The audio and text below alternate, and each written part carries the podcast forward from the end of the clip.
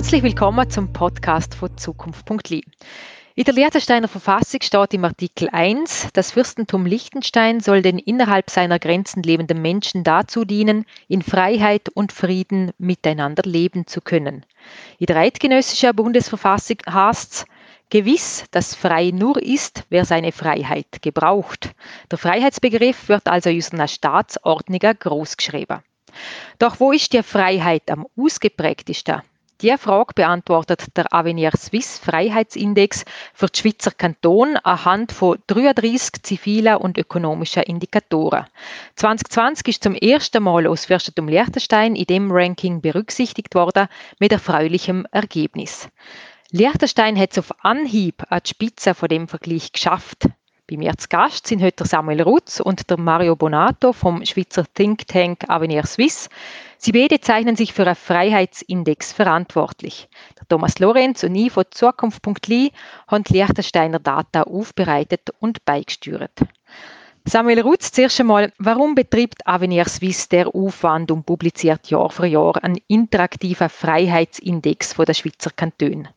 Ja, zuerst mal ähm, danke für die Einladung. Es freut uns sehr, dass wir da heute zu unserem Freiheitsindex Stellung nehmen. Ähm, ja, es ist natürlich so, dass die Schweiz schon, schon lange, das weiß man, zu den freiheitlichsten Ländern der Welt gehört. Das bestätigen auch verschiedene internationale Freiheitsindizes, wie zum Beispiel der Index of Economic Freedom von der Heritage Foundation. Uns ist aber vor ein paar Jahren aufgefallen, dass eben die Indizes nur eigentlich äh, die nationale Ebene erfassen und in dem Sinn kein vollständiges Bild von unserer föderalistischen Schweiz zeichnen. Das sind ja vor allem auch die 26 Kantone, die sehr grosse Autonomie geniessen äh, im ökonomischen und im zivilen Bereich.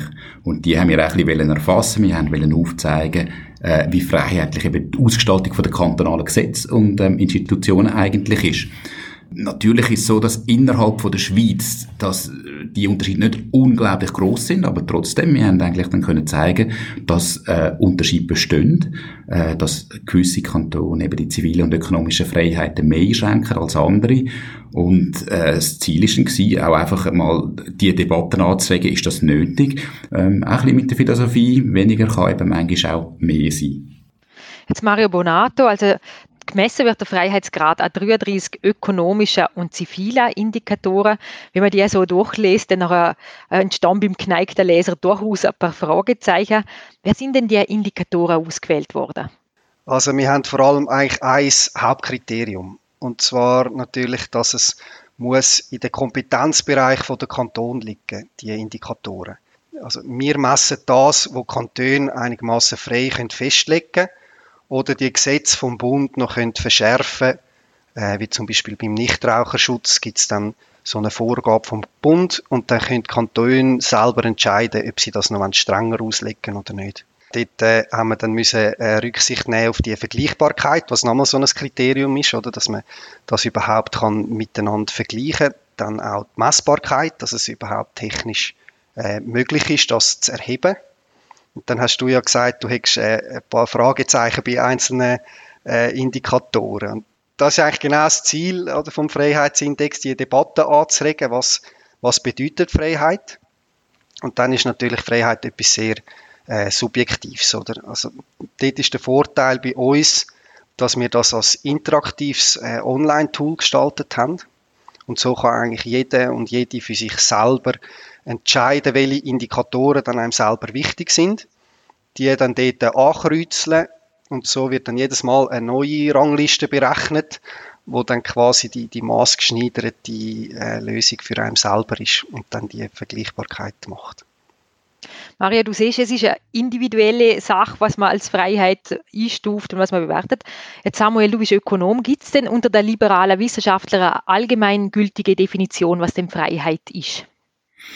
Ja, das ist richtig. Also Freiheit ist natürlich mal erst in erster Linie sehr ein subjektives Konzept. Ähm, aber es gibt schon gewisse Anhaltspunkte, die stammen jetzt weniger aus der Ökonomie als aus der Philosophie, äh, was Freiheit kann sein. Und es gibt da, muss man unterscheiden, den positiven und den negativen Freiheitsbegriff. Positiv heißt, dass das Individuum irgendwo frei ist, sein Leben in, in Übereinstimmung mit seinem eigenen Willen zu gestalten. Also es geht um Autonomie, um ein selbstbestimmtes Leben.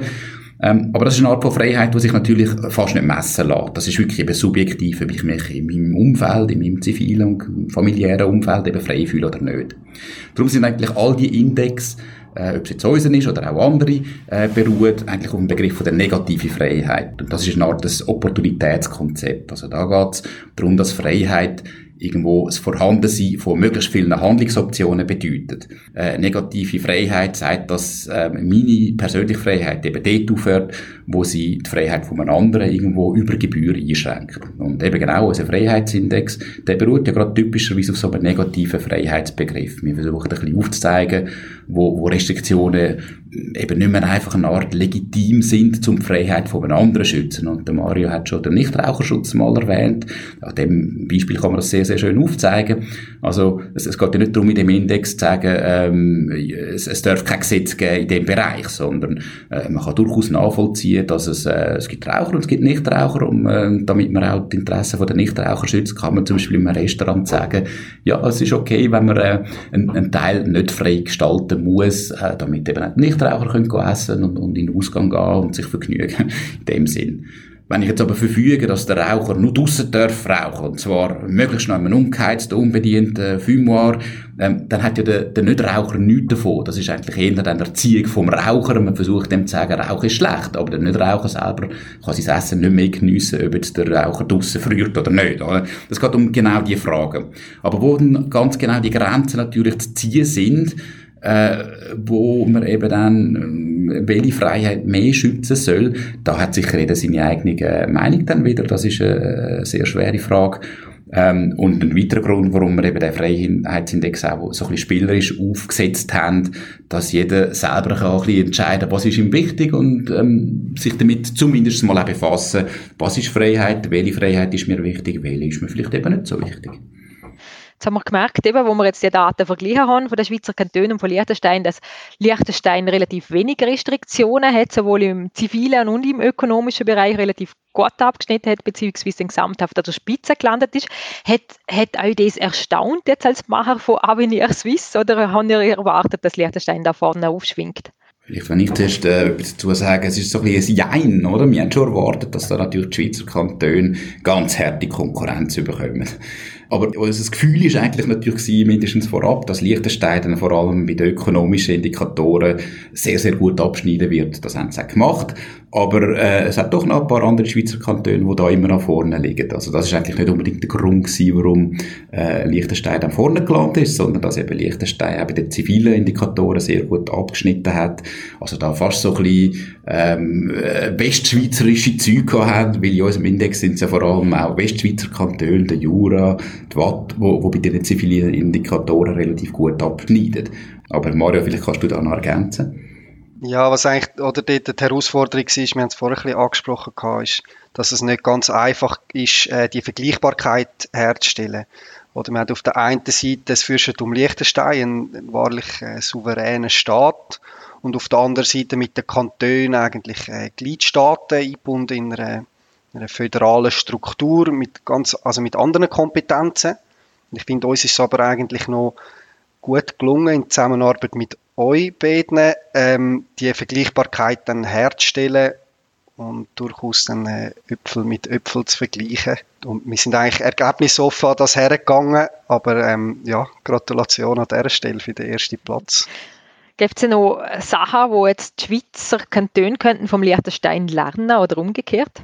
Ja, das wäre eigentlich das Schönste, wenn man würde voneinander lernen würde wie es Samuel vorher gesagt hat, ökonomisch schneidet Fürstentum Liechtenstein äh, nicht schlecht ab. Zum Beispiel sind sie bei, bei staatlichen Wohnbauinvestitionen oder bei der Bonität sehr gut. Aber dort, wo sie rausstechen, das Fürstentum Liechtenstein, sind gerade bei den, bei den zivilen Freiheiten. Und dort merkt man deutlich, dass, äh, dass es weniger Verbote und Einschränkungen gibt, oder nicht so eine vorherrschende Verbotskultur. Ähm, zum Beispiel, wie erwähnt, beim Nichtraucherschutz, dann gibt es auch keine Einschränkungen äh, an öffentlicher Viertung, also wie, ob man ähm, Veranstaltungen und Versammlungen erlaubt sind und in welcher Form, dann auch kein äh, Vermummungsverbot und so weiter. Dann auf der anderen Seite gibt es natürlich auch Indikatoren, die das Fürstentum Liechtenstein kann verbessern kann. Äh, so gibt es zum Beispiel keine äh, festgelegte Dauer wie lange man äh, Videoüberwachungsdaten vom öffentlichen Raum darf abspeichern Dann sind auch die Wohnsitzfristen bei Einbürgerungen fallen sehr lang aus im Vergleich zu den Schweizer Kantonen. Dann, was auch erstaunlich war, gibt es doch eine grosse Dichte von äh, staatlich festgelegten Monopol im Fürstentum Liechtenstein, wo dann doch äh, die ökonomischen Freiheiten dann ein bisschen, ein bisschen beschneidet. Alles in allem gibt es dann ein differenziertes Bild, ähm, wie wir vorher angetönt haben, oder? Also eigentlich der, der Mix, wo kein anderer Kanton so gut herbringt, ähm, zwischen zivilen und ökonomischen Freiheiten, dort so ein gutes Zusammenspiel zu bringen, wo dann das Fürstentum Liechtenstein auf den ersten Platz äh, gebracht hat. Thomas Lorenz, wie siehst du das aus Liechtensteiner Warte? Was hat dir erstaunt oder wo hast du das Gefühl, hat Liechtenstein Aufholbedarf oder könnte von, von der Schweiz noch lernen?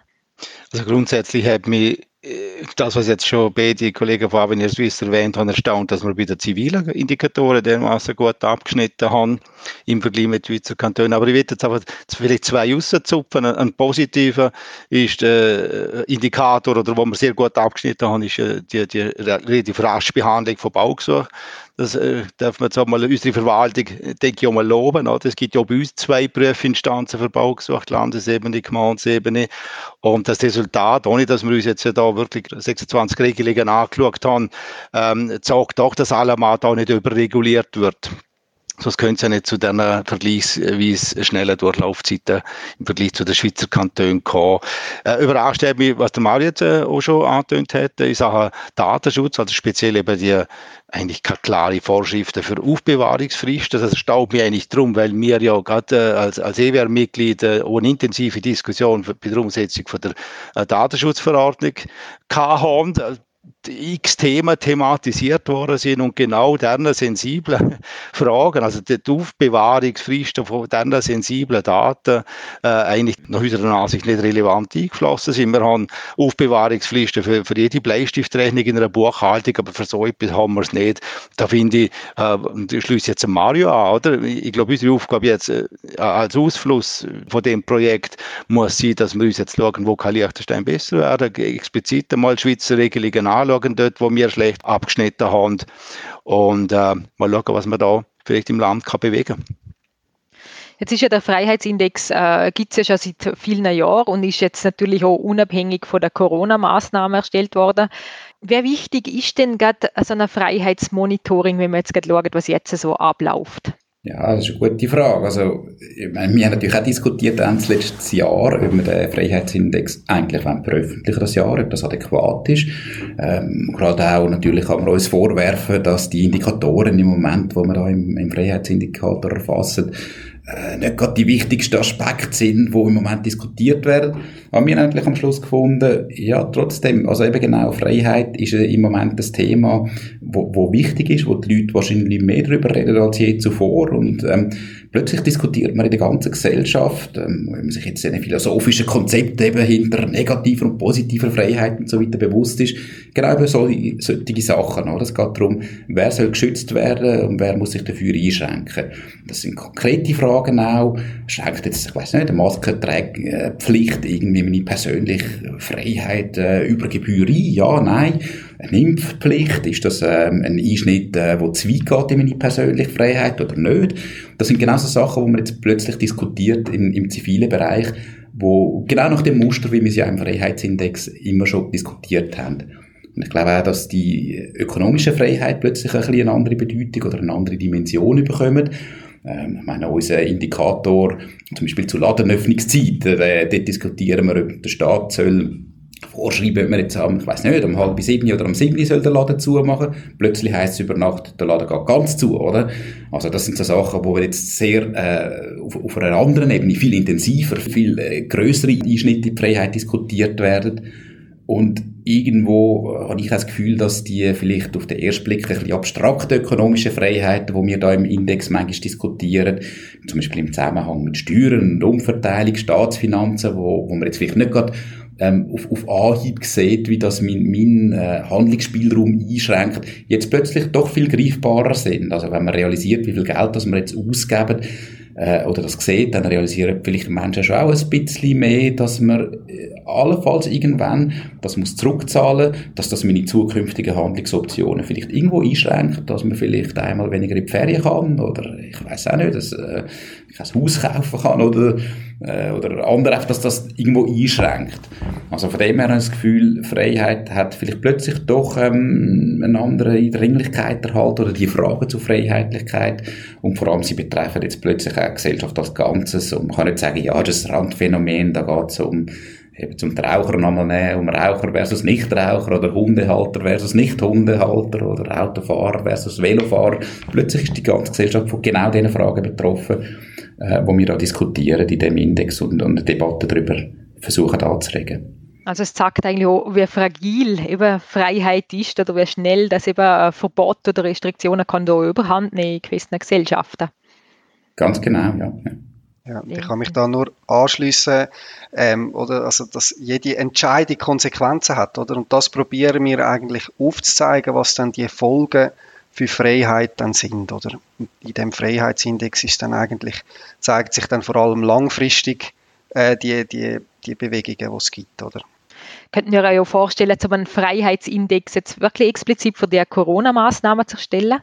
Ja, also wir haben uns das auch überlegt, ähm, ob wir schon wollen, im jetzigen Freiheitsindex so Indikatoren hinzufügen, oder, wo gerade so Corona-Maßnahmen äh, betreffen, haben uns dann aber müssen dagegen entscheiden, oder weil gerade die, die Schnelllebigkeit von diesen Maßnahmen, das verändert sich zum Teil von Tag zu Tag, Schlag auf Schlag. Und der, der Freiheitsindex, oder, da schauen wir eigentlich ein ganzes Jahr an. Also wäre es denkbar ungeeignet gewesen, jetzt noch so äh, spezifische Corona-Maßnahmen im Freiheitsindex selber aufzunehmen. Aber äh, in einem separaten Gefäß hat das dann durchaus Platz, oder, zum zeigen, ähm, wieder die, das mit den Konsequenzen, oder, also was dann, was dann die Abwägungen sind, wo man muss treffen zwischen äh, Freiheit und Einschränkungen und Gesundheit. Also durchaus interessant, dort auch mal etwas dazu zu machen. Ja. Also wenn wir uns wieder anhängen dürfen, als Datapunkt 27, wie auch in ihr Swiss, fände ich es natürlich extrem spannend. Es wird aber sicher herausfordernd, auch da wieder die am Anfang schon von dir, Mario, angesprochen, Vergleichbarkeit äh, herzustellen, oder? Gerade, gerade da, wo wir jetzt einige, äh, wo wir bei euch drei Ebenen wahrscheinlich Handlungsebenen haben, könnte ich mir vorstellen, und bei uns zwei. Es wäre auf jeden Fall ein interessantes Projekt und Teil vom Corona-Freiheitsindex zu sein. Am regulären Freiheitsindex wird sich Liechtenstein 2021 auf jeden Fall wieder beteiligen. Im Dezember werden wir dann sehen, ob es uns gelingt, der Spitzenplatz zu verteidigen. Der Freiheitsindex ist, wie gesagt, gestaltet als interaktives Online-Tool. Wer gerne mal hinklickt, findet ihn unter www.avenirswiss.ch Freiheitsindex oder auch unter stiftungzukunft.li. Auf unserer Webseite finden Sie auch sonst laufend unsere neuesten Podcasts und weitere Informationen zu vielen anderen Themen. Ich bedanke mich recht herzlich bei den Gesprächsteilnehmern Samuel Rutz und Mario Bonato von Avenir Suisse und beim Thomas Lorenz von Zukunft.li. Wir danken fürs Einhören und wünschen einen schönen Tag.